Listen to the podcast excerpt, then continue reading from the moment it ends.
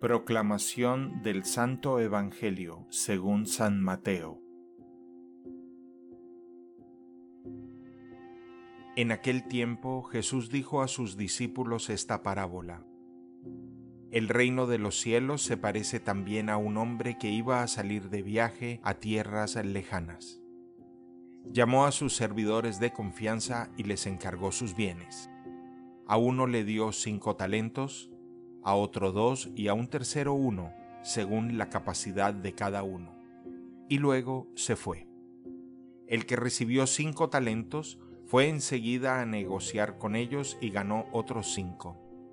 El que recibió dos hizo lo mismo y ganó otros dos. En cambio, el que recibió un talento hizo un hoyo en la tierra y allí escondió el dinero de su señor. Después de mucho tiempo regresó aquel hombre y llamó a cuentas a sus servidores. Se acercó el que había recibido cinco talentos y le presentó otros cinco, diciendo, Señor, cinco talentos me dejaste, aquí tienes otros cinco, que con ellos he ganado. Su señor le dijo, Te felicito, siervo bueno y fiel, puesto que has sido fiel en cosas de poco valor, te confiaré cosas de mucho valor. Entra a tomar parte en la alegría de tu Señor.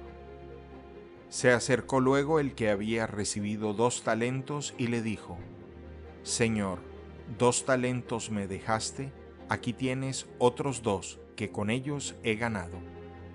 Su Señor le dijo, Te felicito, siervo bueno y fiel, puesto que has sido fiel en cosas de poco valor, te confiaré cosas de mucho valor.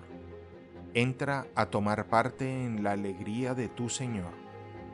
Finalmente se acercó el que había recibido un talento y le dijo, Señor, yo sabía que eres un hombre duro, que quieres cosechar lo que no has plantado y recoger lo que no has sembrado.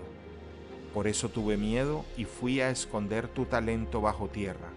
Aquí tienes lo tuyo el Señor le respondió, siervo malo y perezoso, sabías que cosecho lo que no he plantado y recojo lo que no he sembrado. ¿Por qué entonces no pusiste mi dinero en el banco para que a mi regreso lo recibiera yo con intereses?